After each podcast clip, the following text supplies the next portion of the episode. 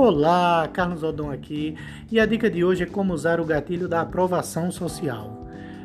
Você pode usar de pelo menos três formas. Uma, citando quem são seus clientes.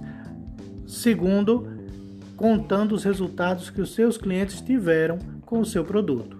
E a terceira e mais poderosa é coletando depoimentos dos seus próprios clientes, contando suas experiências com seu produto ou serviço. Gostou da dica?